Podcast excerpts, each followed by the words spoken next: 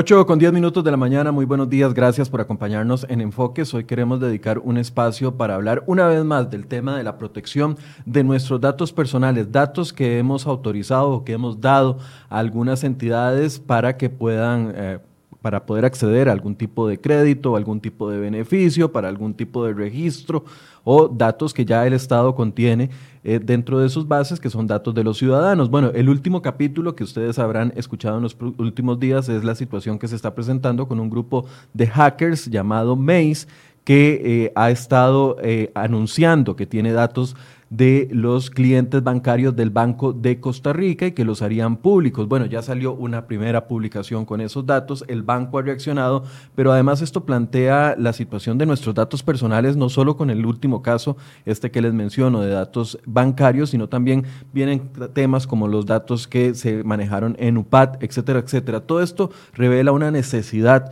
importante de fortalecer la legislación que existe en el país con respecto a quiénes resguardan nuestros datos, cuáles son las reglas del juego, cuáles son las responsabilidades que tienen eventualmente si estos datos llegan a las manos de un grupo de hackers como que es lo que está sucediendo. Y por eso esta mañana queremos plantear este tema. Nos acompaña eh, vía remota Esteban Jiménez, jefe de tecnología de la empresa AtiCyber, que ha estado muy activo ah, denunciando la situación que se da con el tema del BCR y también aquí en el estudio don Mauricio París, abogado experto en protección de datos. Eh, don Mauricio, buenos días, gracias por acompañarnos. Hola, ¿qué tal? Buenos días, un gusto estar aquí nuevamente y un saludo a todos los que nos escuchan y nos ven. Esteban, buenos días. Buenos días a todos, un placer estar por acá con ustedes de nuevo. Tal vez, Esteban, empecemos explicando qué es Maze, qué es ese grupo de hackers llamado Maze, cuál es su ámbito de acción y tal vez eh, cuando uno entra, ayer yo estaba tratando de googlear y encontrar información, reportajes, eh, no sé, información fidedigna sobre, sobre este grupo, pero cuesta llegarle a entender quiénes son? Bueno, vamos a ver. El grupo Maze Team es parte de una, eh, de, una, de, una de, un subconjunto de eh, grupos cibercriminales que nosotros consideramos grupos criminales, eh, em, cibercriminales ya de, de un estatus un poco más alto. Son grupos que no solamente tienen un financiamiento bastante robusto, eh, sino que también son reconocidos por sus, las fugas que ellos, eh, eh, en, las fugas, en las fugas en las que ellos participan. La herramienta, que es una de las que ellos han desarrollado, que se llama Maze Ransomware, es una herramienta que ha sido muy estudiada. tenemos tal vez unos tres años de ir viendo la evolución de esta herramienta. Anterior a esto se llamaba el Chacha Ransomware y la, el agente de McAfee en el 2019 descubrió la nueva versión que se llama Maze Ransomware. De hecho, si ustedes eh, pudiesen ver el, el, el, digamos, el aplicativo, es, es, todo un sistema completo donde se pueden eh, organizar de manera muy precisa todos los diferentes objetivos para ataque y está enfocado en instituciones financieras. El, este software que ha reseñado McAfee en su blog, que ha reseñado Symantec, que ha reseñado eh, Security, que es un, periodista muy, muy reconocido en el tema de, ciberseguridad a nivel mundial, este, tiene capacidades muy complejas y es un software desarrollado eh, con muchísimo, eh, con, muchísimo eh, a través de muchísimo tiempo, ¿verdad? Este, e, ellos tienen efectivamente una capacidad probada y desde el primer día que nosotros eh, logramos eh, tener detalles de la atribución que este grupo se estaba haciendo, pues levantamos una alerta porque la criticidad y la reputación que les, que les precede es efectivamente algo que nos preocupa bastante, ¿verdad? ok, entonces es un grupo de cibercriminales enfocados en la extracción de datos personales de grandes bancos del todo el mundo ellos pueden, ellos filtran básicamente organización de instituciones eh, de carácter financiero, también han hecho filtraciones importantes a bufetes de abogados en los Estados Unidos, eh, han participado en, eh, por ejemplo, una, la brecha de una empresa grande de, de, TI, de una de las mayores del mundo que se llama Cognizant, y Cognizant tuvo una brecha también muy grande por, por un tema de, de exfiltración a través del, de la infección del Maze Ransom y este, son parte de un grupo que son relativamente nuevos también en funcionamiento de ellos porque a diferencia de grupos que nosotros veíamos anteriormente en el pasado, este, ellos no solamente hacen la exfiltración de los, de los datos, sino que también se eh, pasan a una etapa que se llama el shaming, la humillación hacia la organización que ellos están atacando. Esto es relativamente nuevo, ¿verdad? Lo que hemos también detectado a través de nuestro estudio en el Deep Web junto a nuestros aliados en Israel y en Estados Unidos es que lo que estamos viendo en estos momentos es una competencia entre grandes grupos de hackers por ganar notoriedad. ¿Por qué? Porque esto les está permitiendo colocar las ventas más rápido en los mercados. Cuando hacen una exfiltración de datos y ya Mace ha hecho un trabajo, por decirlo así, de relaciones públicas, entonces quienes adquieren esta información y quienes efectivamente compran los datos saben que la exfiltración de un grupo como Mace es fidedigna, o sea, tiene una calidad mayor y esto quiere decir que ellos pueden vender eh, y ganar o recapitalizar o capitalizar sobre el esfuerzo que potencialmente les llevó unos seis o siete meses de concretar con un banco como el Banco de Costa Rica y poder ganar eh, eh, pues dinero mucho más rápido. Tenemos que entender que esto no es un, un, ataque al Banco de Costa Rica como tal, o sea, no es como que ellos fueron a buscar al Banco de Costa Rica. Ellos diseñan una campaña que involucra cientos de organizaciones y pues por desgracia, dentro de la campaña y los procesos de reconocimiento, eh, eh con un sistema de procesamiento de pagos que pertenece al Banco de Costa Rica. Pero esto fue una, por decirlo así, una, una, una lastimosa coincidencia y ellos pues al encontrar este sistema lo atacan como atacan cientos de otros sistemas en el mundo de manera automática. ¿Cómo, funciona, eh, Esteban, el negocio de ellos y se tiene, se tiene idea de dónde están ubicados? O sea, idea física o son un grupo de diferentes hackers ubicados uno en Rusia, otro en Estados Unidos, no sé. ¿Qué, se sabe de ellos como grupo eh, ya específicamente, si ya hay algún organismo internacional que lo tenga identificado? Y número dos, ¿cómo les funciona el negocio? Ellos extraen los datos de bancos o de bufetes de abogados, ¿para qué? Ok, eh, este grupo en específico es uno de los grupos élite de la orbe rusa. Entonces, ¿cómo lo sabemos? ¿Cómo sabemos que es un grupo ruso? Bueno, porque al estudiar las infecciones que ellos eh, crean, nos encontramos dentro del código fuente del software eh, referencias hacia la grandeza de Rusia, nos encontramos notas sobre eh, eh, los, nombres de quienes desarrollaron el, el, software, también encontramos que dentro de las líneas de código fuente, ellos crean excepciones para que si en el caso de que el software encontrara una organización rusa, donde el sistema operativo está en ruso o su, su dirección IP es ubicada en Rusia, entonces la dejen pasar por eso sabemos que son grupos rusos, porque ellos no se atacan, no atacan su propia infraestructura, sino que dirigen más sus armas hacia la infraestructura de oeste. Eh, así como ellos, tenemos otros como el Cobalt Group, que también ha atacado bastante acá en el país y tiene una herramienta que se llama Cobalt Strike, que es bastante, bastante eh, compleja. Eh, lo vimos incluso nosotros mismos en ATI Cyber, atendimos dos casos el año pasado de infección a través de la herramienta Cobalt Strike. Eh, iPyramid y la operación Lion Cash también son dos ejemplos de eh, grandes grupos que están ahorita teniendo muchísimo movimiento, de, especialmente con el tema del COVID-19, pues hemos visto un aumento de hasta el 62% en el tema de la cantidad de ataques respecto al año pasado, ¿verdad? ¿Qué es lo que ellos hacen con esta información? Que fue tu segunda pregunta. Bueno, esta información se vende. Ellos pueden capitalizar sobre cada dato personal dentro de paquetes que nosotros conocemos como fulls y kits. Este, estos paquetes se ubican en mercados tanto en la red superficial como en la red oscura y la gente los compra. ¿Por qué compran datos financieros de alguien? Bueno, porque con estos datos yo puedo impersonar a alguien, puedo robar su identidad y puedo ejecutar efectivamente compras en línea a través de un método que se llama Card Not Present o la tarjeta no presente, que es un método muy utilizado que no requiere de ninguna manera que el plástico exista, no importa si el plástico tiene banda magnética o tiene un chip, eso no tiene el menor, el, la menor importancia, este, porque estas tenemos, eh, tenemos al menos 20 diferentes técnicas para poder explotar datos de tarjetas, ya sea datos completos o datos parciales. Se compra muchísimo lo que son criptodivisas, se compra mucho lo que son gift cards también en, Internet, porque los gift cards no piden información tan detallada como si lo piden otros sistemas de pago. Y también podemos convertir estos números hacia paquetes de extorsión. Y estos paquetes de extorsión funcionan de la manera en que a través de la base de datos se ubican objetivos de gran importancia, lo que llamamos el hack value, y el hack value de muchas personas que se encuentran en estas listas, eh, por ejemplo, si encontramos dentro de la lista una tarjeta American Express corporativa, sabemos que esa tarjeta usualmente está ligada a un eh, alto ejecutivo y a partir de ahí, utilizando el nombre y el número de tarjeta, logramos ah, iniciar una extorsión hacia un, un ejecutivo o un director de alguna empresa. Entonces estos datos dan grandísima información, o sea, este archivo no solamente contenía números de tarjeta, tiene hasta 30 diferentes columnas de información que dan información muy, muy amplia sobre el individuo. Este, ¿Verdad? Sí, entonces podríamos entenderlos como que son unos mayoristas que roban la información para vendérselo a otros criminales minoristas que se encargarían de hacer las estafas, por así decirse.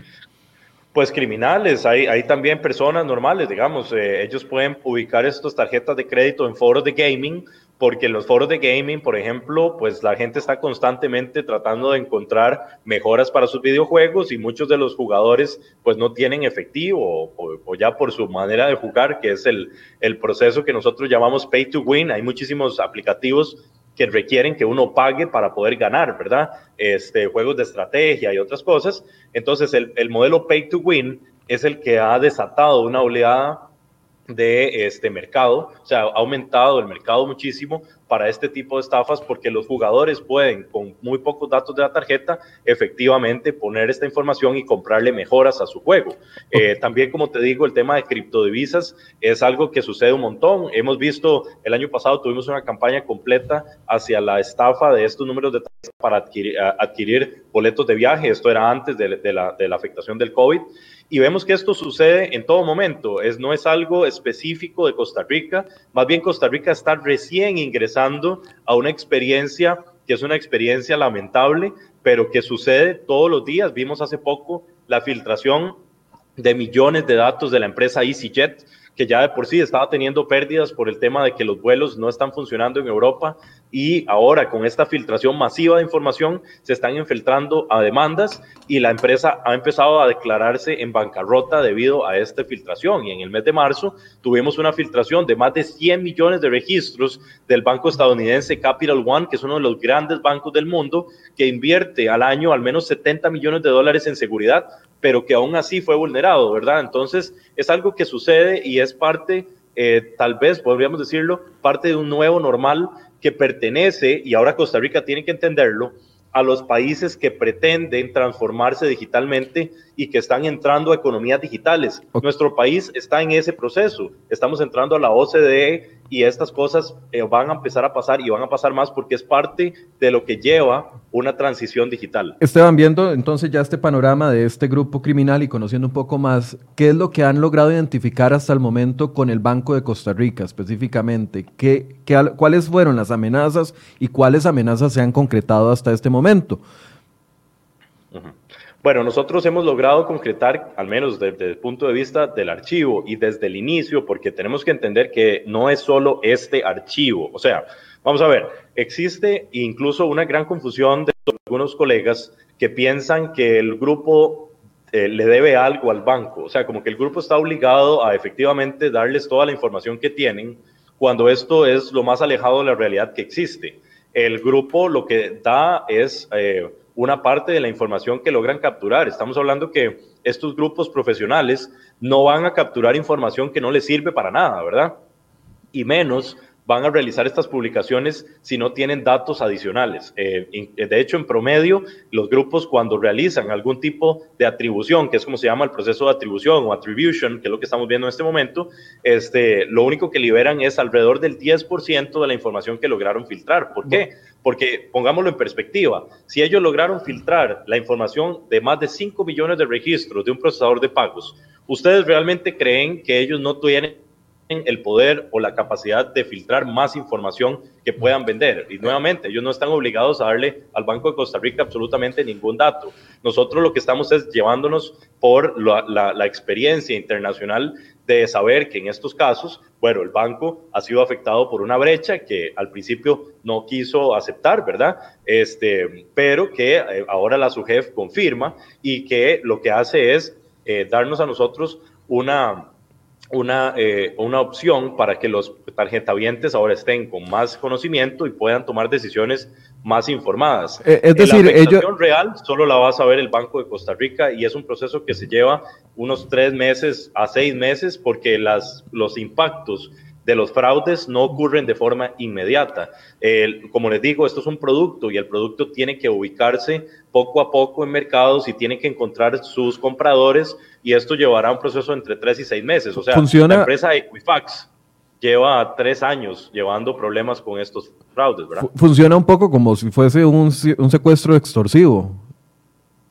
Ellos pues tienen la información, ellos tienen la información, el banco estuvo diciendo, el BCR estuvo diciendo durante varios días de que esa información no la tenían los hackers, que todo estaba bajo control, pero eventualmente entonces ellos demuestran que tienen parte de la información y revelan números de tarjetas y fechas de vencimiento, ¿es así? No es, no es realmente una extorsión. La extorsión sucede, por ejemplo, a través de otros tipos de jugadores. Los jugadores un poco más pequeños que realmente necesitan capitalizar de forma amplia sobre una infección. En este caso, este grupo ya tiene la información. Me explico. Este, ellos realmente no necesitan que el banco les pague nada. Eh, es como una segunda opción, pero la venta de información arrancó desde el día cero. ya ellos están haciendo su negocio por aparte, independientemente de si el banco acciona o no acciona.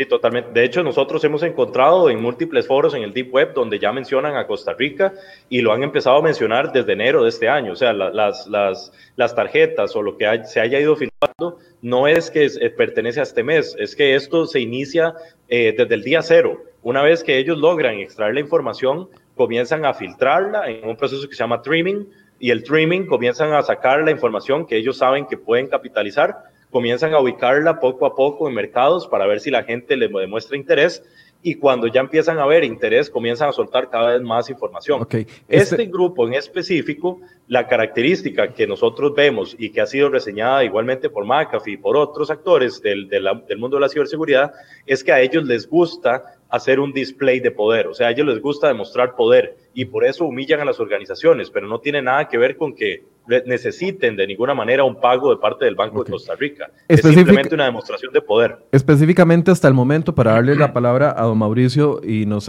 nos ayude a contextualizar la legislación actual, específicamente hasta el momento entonces conocemos que ellos tienen datos de tarjetas de clientes, débito y crédito del Banco de Costa Rica y hay otros bancos. Hay otros bancos, correcto. De hecho, dentro de los gráficos, podemos ver que el 75% aproximadamente de las tarjetas este, son del Banco de Costa Rica porque los primeros seis dígitos pertenecen al número BIN, que es el identificador único de la entidad bancaria. Pero dentro de la lista hemos encontrado tarjetas también de Banco San José, hemos encontrado tarjetas del Banco Nacional y también hemos encontrado tarjetas de bancos extranjeros como Bank of America, Citibank, eh, JP Morgan Chase, eh, etcétera, ¿verdad? Entonces, ¿qué, ¿qué, qué es esto, verdad? Esto es, nuevamente, para que la gente lo entienda, o el golpe a un procesador de pagos, este procesador está conectado tanto a cajeros automáticos como a datáfonos, etcétera. Entonces, si durante el periodo de captura este, yo hice compras a través del datáfono o hice retiros en un cajero automático y esa información pasó a través de este procesador que fue interceptado, por eso es que aparece mi información múltiples veces en este registro, porque responde a un periodo entre el primero de enero de, 2018, incluso algunas fechas de 2017, a la fecha de hoy. Recordemos que ellos también liberaron tarjetas que pertenecían a un ataque a un procesador de pagos de, de, cajeros automáticos que respondía al periodo entre el 4 de abril y el 26 de abril de este año. Entonces, este, eso está bien anotado, fue la segunda eh, filtración que ellos dieron el 5 de mayo y de ninguna forma son solo datos antiguos, tenemos datos actuales también. Entonces, eh, esto tiene que, ser un proceso que se tome muy seriamente y pues estos datos tienen que analizarse bien, no se pueden analizar a medias. Eh, y nosotros tenemos pues esta información y ha sido, ha sido em, de, muchísimo alcance, ¿verdad? Más de 900 mil tarjetas individuales de las que encontramos en un archivo de, de más de 5 millones de registros. Más de 5 millones de registros. Don Mauricio, aquí claramente la pregunta que todo el mundo se está haciendo, y más personas que pertenecen a estos tres bancos que ha mencionado Esteban, es qué derechos y qué garantías tengo yo como usuario y, cómo me puedo defender. ¿Qué dice la legislación actual sobre la responsabilidad de las entidades? Incluso sabemos que no es un caso donde las entidades están facilitando la información, se las están extrayendo, pero los ciudadanos quedamos con los brazos cruzados. Sí, yo creo que es importante partir de, ese elemento que usted está indicando. Es decir, aquí se, se cometió un hecho ilícito por parte de este grupo eh, cibercriminal a la hora de extraer estos datos y además publicarlos. ¿no? Es decir, las entidades bancarias son víctimas de un delito. Eh, el Banco Costa Rica, de acuerdo a, declaraciones que he visto en prensa, eh, dice que ya, desde que esto salió o desde que esto comenzó el 30 de abril, hace ya casi un mes, eh, que presentaron una denuncia a la fiscalía por extorsión. Es decir, técnicamente tal vez, de acuerdo a lo que decía Esteban, no es una extorsión, pero jurídicamente pareciera que el banco entiende que hay una extorsión y una extorsión se da más o menos como lo que usted decía con el secuestro extorsivo. Es que ahí, ahí, pensé, digamos, cuando uno ve estas películas, y, no, lastimosamente no pasa solo en las películas, de que secuestran a una persona, le piden un, una prueba de que esté vida, viva, ya sea un video o, en los casos más extremos, hasta cosas... Totalmente. No, lo, lo, que, lo que le digo es que eh, entiendo yo que debe de haber algún tipo de solicitud de parte de MEIS al Banco de Costa Rica para que el banco diga que hay una extorsión. Es decir, probablemente le dijeron, si usted no hace esto, que no necesariamente tiene que ser págueme, puede ser haga cualquier otra cosa. Eh, yo voy a revelar esta información. De hecho, eh, estos grupos criminales eh, incluso tienen un componente de diplomacia y de relaciones públicas. Si usted ve el comunicado que ellos emiten, ellos dicen que ellos no le quieren hacer daño a los eh, usuarios de las tarjetas de crédito, que lamentan mucho lo que están pasando, pero que esto lo hacen para potencializar o para concientizar sobre la importancia de la protección de datos personales. ¿no? Entonces, eh, tienen ese componente interesante de, de, relaciones públicas y el banco presenta una denuncia en la fiscalía eh, y partimos del supuesto que hay un hecho ilícito. Sin embargo, lo importante aquí, y digamos de la base de la cual hay que partir, es que las entidades financieras son las responsables, de acuerdo a la ley de protección de datos personales, de eh, los datos de sus clientes. Eso quiere decir que son los responsables de un montón de cosas, incluyendo del el resguardo y de la, eh, del almacenamiento de estos datos con medidas de seguridad adecuadas. El banco lo que ha dicho es yo he revisado todo lo que puedo revisar y aquí no ha habido ninguna vulnerabilidad. Es decir, yo no encuentro, eh, por hacer la analogía, yo no encuentro eh, que hayan roto el picaporte o que hayan quebrado un vidrio y se hayan metido a mi casa para sacar las cosas. Ahora lo que están diciendo es, sí, efectivamente hay datos, pero yo no sé cómo lo sacaron. Eso es básicamente así en Román Paladino lo que están diciendo. Pero lo importante es que los datos terminaron en manos de un grupo criminal y ese hecho eh, sigue siendo de responsabilidad del banco, es decir, el banco es custodio. ¿Cómo llegaron ahí? Eso es esencial que lo investiguen, ¿no? Pareciera un poco incluso anticipado que incluso el regulador de, entidades financieras eh, salga ayer casi que diciendo de que, que, pobrecito el banco, ¿verdad? Y que pareciera que no hay nada, cuando realmente no se ha corrido una auditoría forense para determinar qué fue lo que pasó, ¿verdad? A menos que haya trascendido. A mí me llama mucho la atención y, y es parte de lo que usted está apuntando durante más de 15 días, tal vez Esteban me puede corregir, el Banco de Costa Rica, durante mucho más tiempo, el Banco de Costa Rica ha dicho, no hay riesgo para los clientes. Un mes, desde el 30 de abril. Desde el 30 de abril. De hecho, eh, estuvo negando la filtración de los datos. Cuando ya finalmente se publican los listados con los números de tarjetas, que incluyen los eh, números eh, completos de las tarjetas, entonces ahí finalmente acciona no solo el Banco de Costa Rica y la SUGEF. Es muy tarde, había que esperar a que se cometiera un delito, es decir, que a una persona de las que aparece en esta lista le saquen eh, 10 mil, 15 mil, un millón de colones para que se configure un delito. Es una situación muy complicada para los bancos, es decir, el 30 de abril lo que comienzan a existir son amenazas, ¿no? Entonces, eh, el banco dice, aquí no ha pasado nada, he revisado todo, he subido las medidas de, seguridad. El banco, y ahí eh, eh, uno tiene que revisar la forma en la que se estructuran los comunicados y los juegos de palabras, ¿verdad?, que se utilizan. El banco nunca dijo que no hubieran datos o que Mace no tuviera acceso a esos datos que ellos no habían detectado ninguna vulneración a su sistema, lo cual no deja de tener alguna eh, algún grado de, inexactitud porque dice... Es una verdad, a medias. Es una verdad a medias, ¿verdad? Pero ellos lo que están diciendo es, yo no he encontrado aquí nada que me haga pensar que esta gente se metió en mis sistemas. Pero primero, no dijo que, los, que Maze no tuviera datos eh, de sus eh, tarjetavientes. Y segundo, tampoco eh, dijo que eh, no existiera la posibilidad de que eh, esa filtración se hubiera dado por medio de algún tercero que hubiese participado de alguna forma en el procesamiento de esos datos, digamos, por cuenta del banco, un procesador o, lo que sea. ¿no? Pero, pero eso cae sin... A ver, no, quiero, voy a decirlo, eso no, no, importa. O sea, no importa si el banco descubre si fue por medio de una llave maya o por medio de un contacto de o sea, ya eso no importa. Si ya los hackers lograron demostrarnos al mundo entero de que tienen la información, digo, eso pasa a un segundo o tercer plano. Sobre todo creo yo que eh, es muy importante tomar las cosas de quien viene, ¿verdad? Esto no es una amenaza que viene del call center ese que tienen en, en la reforma para estar llamando a la gente a cometer estafas, ¿verdad? Esto es uno de los grupos criminales más sofisticados del mundo que hace de su ocupación pasar las 24 horas viendo cómo eh, ingresan en estos sistemas y cómo cometen este tipo de estafa, ¿no? Entonces me parece a mí que eh, viniendo de una entidad de esta naturaleza, desde luego es, es muy significativo. El banco también está en una posición compleja porque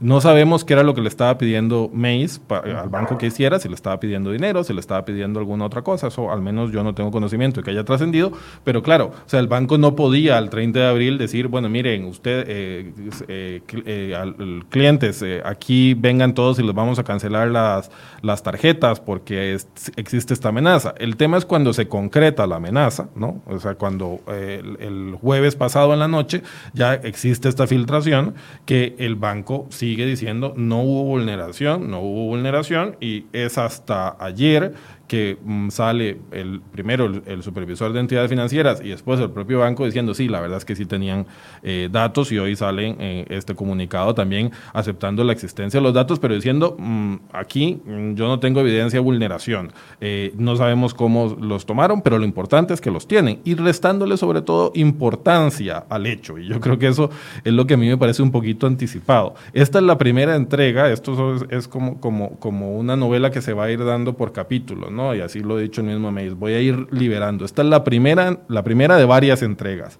Entonces pareciera que es un, un, hecho criminal que está en completo desarrollo y en el cual ni el banco, ni el OIJ, ni ninguna organización de este país va a poder ponerle un freno por sí misma. Esto requiere cooperación internacional para lograr ver de qué forma se puede eh, eh, afrontar el hecho eh, ilícito, porque ni, el, ni los bancos, o, o, sobre todo el Banco de Costa Rica, pareciera que no está en capacidad de responder a un ataque de esta naturaleza, sobre todo cuando Esteban nos evidencia el tipo de entidades que han sufrido lo mismo con presupuestos mucho mayores y medidas de seguridad también probablemente muchísimo más robustas. Esteban, ¿qué puede, con la información que tienen, usted decía eh, ahora, nos decía que hay información también muy actualizada, datos desde el 2017 y otra información que hay evidencia el 30 de abril. Hoy en los diferentes periódicos, en el diario Extra, viene un una publicación del Banco de Costa Rica, que también nos la enviaron a nosotros, dice que tratándose de información que no fue sustraída de forma directa de nuestros sistemas, el BCR reitera el respaldo brindándole la seguridad de que sus fondos no se verán afectados. Esa es la primera afirmación. Otra afirmación dice, con la información publicada por los delincuentes no se pueden realizar fraudes ni tampoco se pueden clonar tarjetas con tecnología chip. Eh, eso usted lo da como un hecho, así como lo afirma el Banco de Costa Rica en esta comunicación oficial, después de muchos días de estar negando la situación. Bueno, yo lo que creo es que el banco eh, debe actualizarse un poco respecto a los fraudes electrónicos o las técnicas de fraude electrónico, porque eh, la que nosotros not present, que es la que dije anteriormente, o la técnica de tarjeta no presente, puede utilizar Ah, ok, ¿me escuchan ahora? Sí, eh, yo lo que creo es que el banco, pues, y, en general su jefe y todas las instituciones financieras deben de actualizarse respecto a las técnicas de fraude eh, informático Y en este caso, por ejemplo, una técnica como el card not present, que es como se llama, y es la, la, técnica o tarjeta no presente, no requiere de ninguna manera una, una, banda magnética, ni tampoco el chip. Yo creo que ellos tal vez lo que están es con, un, con una idea de que este fraude funciona como cuando uno llega y le, y le gemelean la tarjeta con un skimmer que es un aparato físico. este, miren, para, para el tema de, de, fraude electrónico, yo no ocupo la, la, banda magnética, ni tampoco ocupo el chip. Eh, el card not present puedo ejecutarlo con combinaciones que pueden ser el código de seguridad, el número de la tarjeta o la fecha de expiración. Puedo utilizar el nombre, digamos, los cuatro números completos, nombre, número de teléfono, eh, perdón, nombre, número de la tarjeta, fecha de expiración y código de seguridad. Puedo también hacerlo solo con el nombre, el número y la fecha de caducidad o el nombre y el número.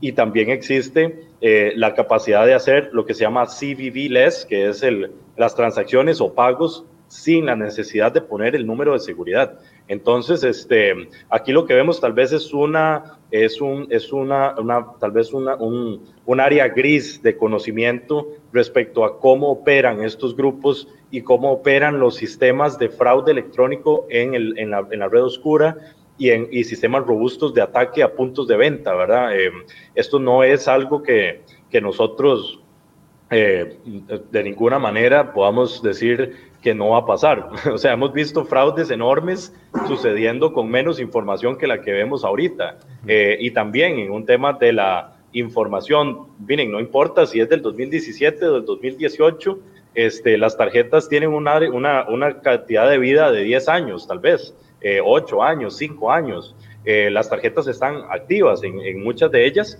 y también este, tenemos que entender que la, la, información no es solamente la que se liberó el día jueves, ¿verdad? La información venimos teniéndola desde el 30 de abril y mucho antes, porque incluso yo personalmente, que estoy, eh, eh, nosotros en la empresa AtiCyber, estamos en, la, en una red de investigación internacional, la alerta nos llegó a nosotros desde principios de abril por parte de grandes empresas de investigación en, en inteligencia, donde específicamente, de hecho, una de las primeras brechas que yo la tengo anotada en mi blog en estebanjiménez.com, pueden ver las fechas que corresponden a fuga de información del mes de abril de 2019. Entonces, y podemos mencionar procesadores afectados, ATM El Roble, ATM Bagaces, ATM Agencia Guayao, ATM Oficinas Centrales, ATM Quepos, me explico. Entonces, eh, yo no creo que el Banco de Costa Rica esté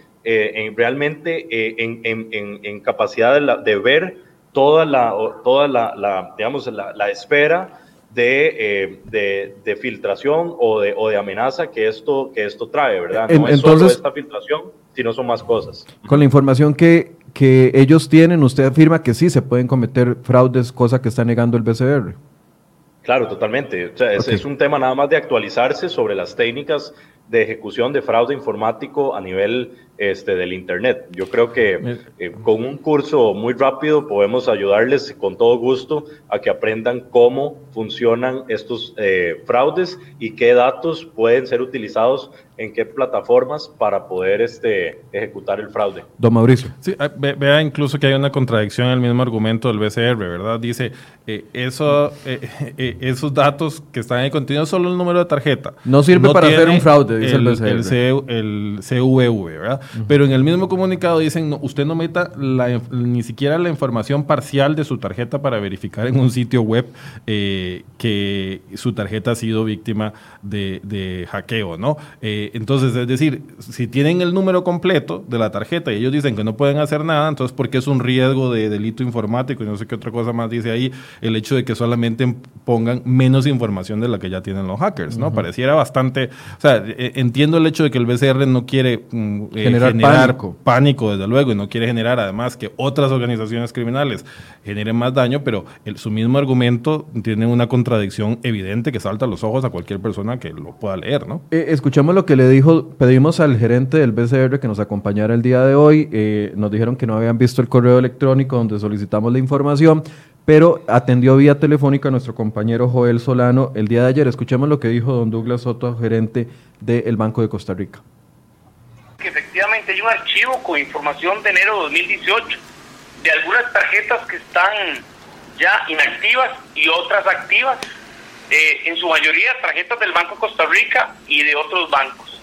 Eh, en ese momento, en enero de 2018, las tarjetas eran con banda, hoy las tarjetas son con banda y con chip, lo que da muchísima seguridad a los clientes y al sistema financiero. Esas tarjetas eh, tienen cierta información, pero con esa información difícilmente pueden hacer un fraude. Eh, en ese sentido, es importante que la información que circula no tiene el código de seguridad de las tarjetas, es información parcial, eh, número de tarjeta, por ejemplo, este y por tal motivo eh, seguimos insistiendo que el banco no ha sido vulnerado.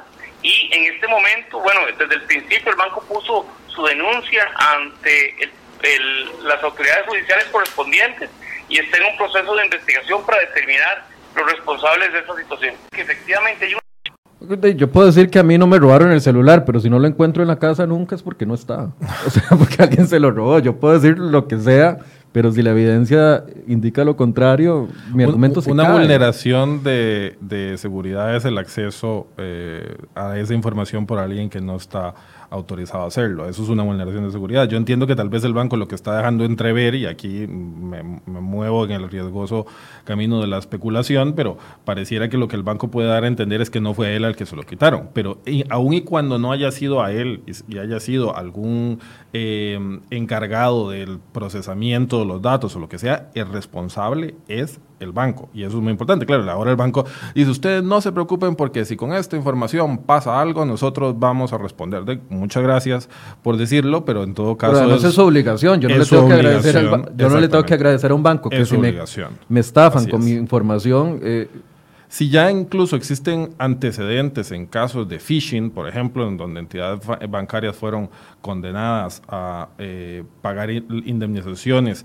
derivadas hecho de que se sustrajera información de la gente, ingresando la gente datos eh, de su tarjeta, su contraseña, su número y demás en plataformas, es decir, donde la gente eh, tomaba una participación activa en el delito, ¿no? Y los bancos decían, no, mire, eso fue esa persona que metió la información en donde no tenía, ¿no? Aún en esos casos hubo condenas a entidades bancarias, en, este caso en donde los consumidores son sujetos total y completamente pasivos del hecho ilícito, es claro que la responsabilidad principal sería de, de las entidades financieras. Entonces, pues yo entiendo también que el banco quiera generar mm, generar un, un mensaje de tranquilidad. Pero también creo yo que lo que seguirá es, de acuerdo a la ley de protección de datos, tienen cinco días hábiles, que es una locura, digamos que la ley establezca cinco días hábiles, es un plazo excesivo para, para que se haga una comunicación a los clientes, que dado que ya se está dando una aceptación de los datos, eh, perdón, de la sustracción de los datos, el banco ahora va a tener que hacer esa comunicación, que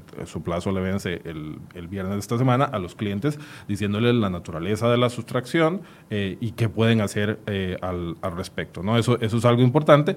Y, sobre todo, pues creo yo que eh, el, el, los bancos, las entidades financieras eh, tienen que entender que la comunicación al cliente resulta esencial. Es decir, mucha gente eh, sigue muy preocupada por estas, por estas situaciones. La gente comienza a buscar soluciones, de revisar en las plataformas que se han habilitado y demás, precisamente el hecho de que no encuentra... Ante la eh, falta de claridad. Ante la falta de claridad. Y, pareciera que los comunicados están, están siendo hechos para cubrirse el banco en salud, ¿verdad? Un poco en cábala, eh, y no están siendo dirigidos a su target principal, que deberían de ser los usuarios. Lo que le preguntaba antes, don Mauricio, las responsabilidades en qué se traducen específicamente. Tengo que esperar yo cliente del Banco de Costa Rica o de otro de los bancos que esté siendo afectado, como nos decía Esteban, a que se cometa un delito para sentirme como una afectación o ya el hecho de que los datos anden circulando de Rusia para arriba en la Deep Web, ya hay una violación de mis datos y ya yo tengo como sujeto de derecho eh, y como ciudadano la oportunidad de eh, accionar de alguna forma legalmente? Lo sí, eh, la, respuesta rápida es sí tiene derechos y sí existe una comisión de un hecho ilícito. Aquí el, el problema es eh, doble. Digamos, el, el principal eh, o el infractor principal es un grupo criminal que existe fuera de Costa Rica, entonces yo podría denunciar, a interponer una denuncia contra Mace en la fiscalía, ¿verdad? Eso evidentemente quedará en nada.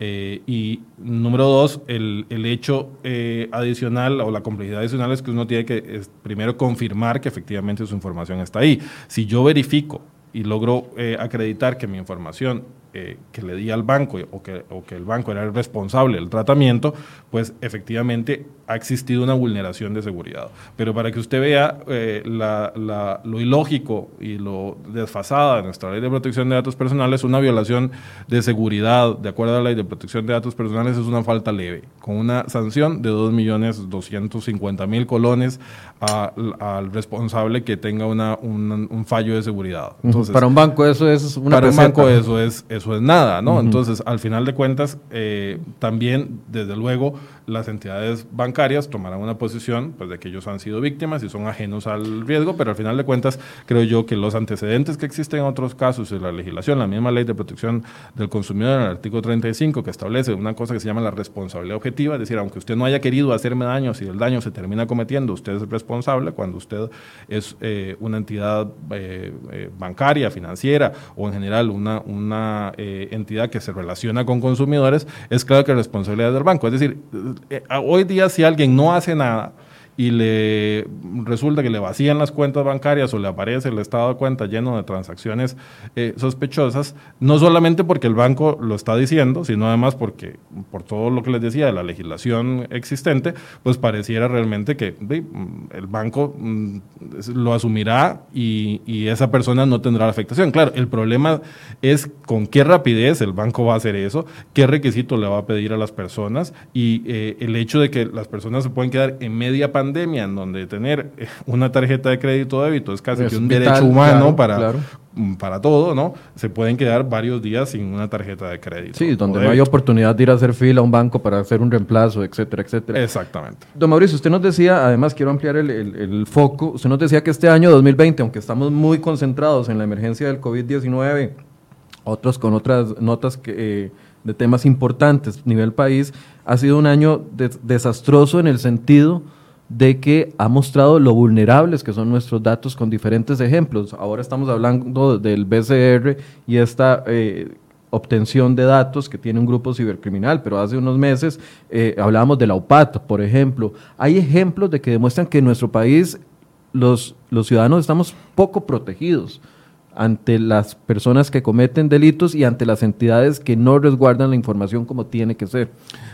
Sí, y adicionalmente, digamos, creo que esto nos evidencia la importancia que tiene el tema. Si usted ve, vamos casi a un caso por mes, ¿no? O sea, eh, eh, eh, febrero nos deja el caso de la UPAT, ¿no? Que todos sabemos que incluso es noticia en desarrollo todavía. Luego, marzo trae... En, pausa porque el COVID le dio un respiro no solo a presidencia, sino también a las autoridades y, y está como eso pausado, pero ya sabemos que se van a reactivar las investigaciones. Así es, marzo trae la pandemia y la pandemia trae también muchos retos asociados a la protección de datos. Es decir, si usted ve la discusión del uso de las tecnologías para eh, eh, control de, contactos, para, para, el traseado de personas enfermas y todas las discusiones que se están dando en Costa Rica en cuanto a las aplicaciones que se van a, desarrollar eh, y las facilidades que se podrían dar incluso en la misma plataforma de EDU, la discusión ahí termina siendo en buena medida de protección de datos personales, hasta dónde puedo llegar. El, el de temperatura también, que se está dando en muchos lugares, la posibilidad de que ese control se haga por medio de cámaras térmicas. Todos esos eh, elementos traen eh, asuntos relacionados con protección de datos personales, ¿no? que terminan siendo muy importantes de resolver. Y eh, ahora, mayo nos trae el tema de la filtración del, del, BCR y nuevamente la protección de datos es esencial. Yo lo que creo es que son tres ejemplos clarísimos, contundentes, en desarrollo rollo, que todavía no podemos decir que ninguno de estos ya está cerrado, em, que evidencian que necesitamos con carácter urgente robustecer y actualizar nuestra legislación de protección de datos personales, que no da soluciones suficientes y no le otorga eh, por un lado, a los ciudadanos garantías suficientes con respecto a la protección de datos personales y también tampoco le sienta reglas claras tanto a las eh, entidades eh, privadas, a, las empresas, a los bancos incluso, sino incluso también a el mismo Estado de cómo puede manejar los datos personales. Resulta, creo yo, una, o sea, tres evidencias eh, claras de la importancia que este tema tiene que tener en la agenda Aquí yo me pregunto y se lo preguntaría a la gente de la, la Agencia de Protección de Datos si hubiesen aceptado la invitación a venir a compartir acá de hecho, si yo fuera el, encargado de la Agencia de Protección de Datos en una crisis como esta, estaría buscando espacios en medios de comunicación para poder explicar lo que se está haciendo para proteger los datos de los habitantes. Bueno, la Agencia de Protección de Datos de los Habitantes no se ha referido y aquí es donde quiero hacerles mi pregunta a ustedes. ¿Qué trabajo hay de supervisión? Por parte de los entes que les corresponde o solo hay entes a posteriori. Uno esperaría de que si hay una filtración o una amenaza de filtración de datos, no solo en el BCR, en, eh, los, eh, en el call center de la reforma, etcétera, etcétera, hubiese una especie de órgano con músculo que le diga a las instituciones, a ver, a ver, está, ahí están los datos, a mí no me importa si se los robaron a ustedes o no Aquí están los datos, ahí está la evidencia, ahí está la llamada desde la reforma, ahí está qué están haciendo ustedes. ¿Quién es el que tendría que estar haciendo ese trabajo? El, problema aquí, creo yo... Un segundo para informarles que acaban de liberar un segundo archivo en estos momentos. Están liberando un segundo archivo con más transacciones. Acaban de postearlo en el sitio web del, del grupo cibercriminal. Eh, parece ser un archivo con las eh, transacciones nuevas, las más novedosas, las más las más cercanas a, a nosotros. Esa es este, información en, este, en, este, en este minuto, Esteban. En este minuto nos informan que acaban de subir un nuevo archivo con más, y, más transacciones y más detalles al, al, al, al sitio de prensa del grupo cibercriminal desgraciadamente. Creo, que ahí es importante lo que decía Esteban de, la humillación, ¿verdad? Que utilizan estas organizaciones y pareciera que casi que quieren poner al banco a decir cosas para después desmentirlo y dejarlo mal, ¿verdad? Y minar así su... Claro, porque hoy, sale, hoy sale publicado este artículo eh, o esta información en los diferentes medios de comunicación y al mismo tiempo les están diciendo Sí, sí, el tema es que son datos viejos, habrá que ver si ahora dicen, a ah, usted dice que eran datos viejos, pues ve, ahora yo también tengo datos más nuevos, ¿verdad? Entonces, por eso es que hay que tener mucho cuidado. Es una situación muy complicada para el banco y para todas las entidades financieras. Esteban, ¿hay un link, algo que podamos eh, ver de eh, esta nueva filtración que nos pueda pasar? Eh, bueno, puedo, si ustedes están viendo mi, mi pantalla. Sí, la estamos viendo. Este, voy a nada más mostrarles eh, rápidamente, si pueden verlo. ¿Lo pueden ver? Ahí estamos viendo, sí, una pantalla. El día jueves solo estaba este archivo y al día de hoy agregaron este segundo archivo que aparentemente contiene las transacciones más nuevas. Ya no son de 2017-2018, sino son, me parece, efectivamente las que nosotros vimos durante el segundo, durante el día 5 de mayo, que eran transacciones del mes de abril de 2019 también, que incluían fechas de 2019. Este, entonces, eh, pues desgraciadamente hay un nuevo archivo con más transacciones. Vamos a pasárselo a nuestros equipos de inteligencia para que lo revisen y puedan recargar la herramienta para, para, para que las personas estén informadas. Y pues yo, miren, yo les, les quiero ser muy sincero y, también a mis colegas del Banco de Costa Rica, porque son mis colegas.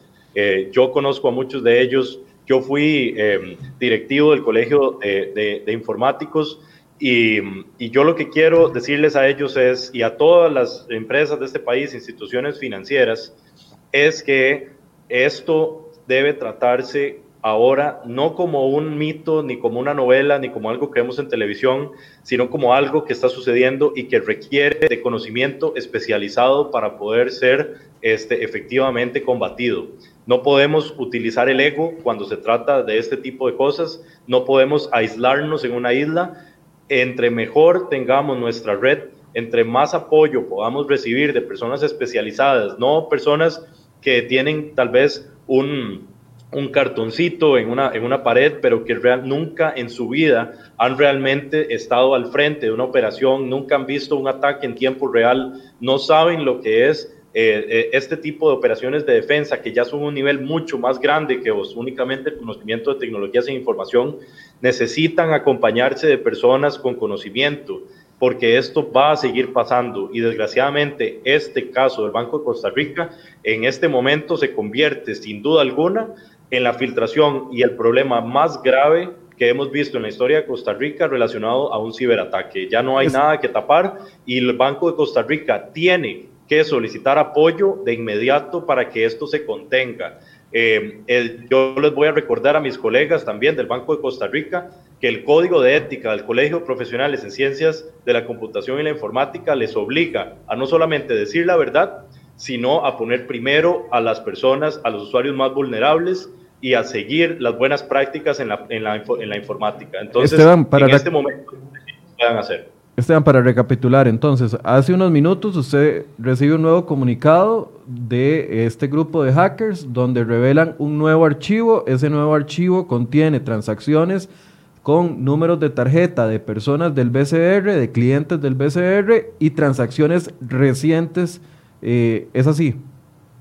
Correcto, tienen transacciones más recientes. No lo voy, a, no lo voy a revelar acá porque vamos a empezarlo a investigar pero eh, les podemos decir que acaban de subir un nuevo archivo con más información. Entonces, Banco de Costa Rica y en general el Sistema Financiero Nacional estamos a su disposición para poderles ayudar. No soy, solo yo, somos toda una comunidad de especialistas en defensa que tenemos experiencia práctica en esto, que hemos trabajado al frente, eh, en la línea de fuego, que hemos eh, trabajado durante ataques en vivo, que sabemos cómo operan estos grupos y que tenemos una red de apoyo internacional para poder ayudar a las instituciones de este país. Este, esperemos que tomen una buena decisión y que por favor se inclinen a ayudar a los clientes del banco, que son los que más afectación van a tener si esto se convierte en algo, de, eh, en, algo fuera de control. Por, supuesto que las, la las preguntas más frecuentes que nos están llegando es cómo podemos saber si uno como usuario si está siendo afectado en este momento. Bueno, nosotros tenemos, eh, habilitamos una herramienta eh, que está en nuestro portal inteligencia.aticyber.com. Pueden llegar a él también a través de mi Facebook, Esteban Jiménez, Esteban Jiménez Ciberseguridad en Facebook. Eh, y hay otras personas que han liberado herramientas también para poder indexar esto de forma segura. Yo no le voy a recomendar a nadie descargar este archivo si no tiene el conocimiento técnico y el conocimiento de, de, cómo operan estos grupos, porque efectivamente podrían ser ah, eh, infectados con algún tipo de virus, etcétera. Entonces, hay dos partes. Una, la responsabilidad que tiene el banco de liberar su propia herramienta de consulta, que es algo que han hecho otros bancos alrededor del mundo. Yo le recomiendo al banco las estrategias que ha tomado, por ejemplo, Capital One, de cancelar las transacciones internacionales por un periodo prudente de unos tres meses y que le permitan a la gente, si necesita hacer algún pago internacional o algo, llamar y habilitar una ventana de 24 horas. También otra opción es que las personas pongan un tope a las transacciones internacionales de sus tarjetas para que no ingresen eh, cobros eh, no deseados. Habiliten también los sistemas de fraude, habiliten los seguros, habiliten también lo que tiene que ver con el ingreso a la banca en línea segura, que utilicen firma digital, que utilicen el token, este, y también que habiliten las notificaciones eh, en tiempo real cuando algún débito entra a su cuenta, que son las, las notificaciones de transferencias en tiempo real o de, o de transacciones en tiempo real. Es en este momento lo que nosotros llamamos el periodo de alta, de alta alerta, que son los próximos tres meses a una, a una gran brecha. Y eso es lo que está pasando en Capital One también en estos mismos momentos. A ellos se les fueron 100 millones de registros y es algo que está pasando en el mundo porque estos grupos cibercriminales a raíz de este tema de COVID han crecido de manera enorme y están creando caos en un montón de sistemas alrededor del mundo. Entonces, como somos parte de uno de los países tecnológicamente más avanzados de la región y como estamos entrando en una eh, economía digital de la mano de la estrategia de transformación digital del Ministerio de Ciencia y Tecnología, esto es nuevo para nosotros, pero es algo que ya conocemos alrededor del mundo y en otros países. Así que tenemos que tomar las precauciones de inmediato para asegurar nuestras cuentas. Ok, eh, don, don Mauricio, tal vez háganos una conclusión con reflexión y también con recomendaciones, porque es que es lo único que podemos hacer en este momento. El BCR, aunque Esteban nos está diciendo, eh, bueno, que han habilitado este espacio, que es un espacio eh, seguro, ¿verdad? El BCR, por otro lado, sale diciendo, no metan su información. Entonces, los usuarios quedan en un limbo, ¿verdad? En, en una preocupación sin una solución oficial, por así decirse. Eh, en el tanto y en el cuanto los usuarios sigan las instrucciones del Banco de Costa Rica, el Banco de Costa Rica mm, pues está asumiendo una responsabilidad mayor al, al, decir todo esto que está diciendo. Entonces, pues creo yo que lo importante para los usuarios de las entidades financieras es seguir las instrucciones que les está eh, dando el banco sin perjuicio de que eh, tomen medidas adicionales.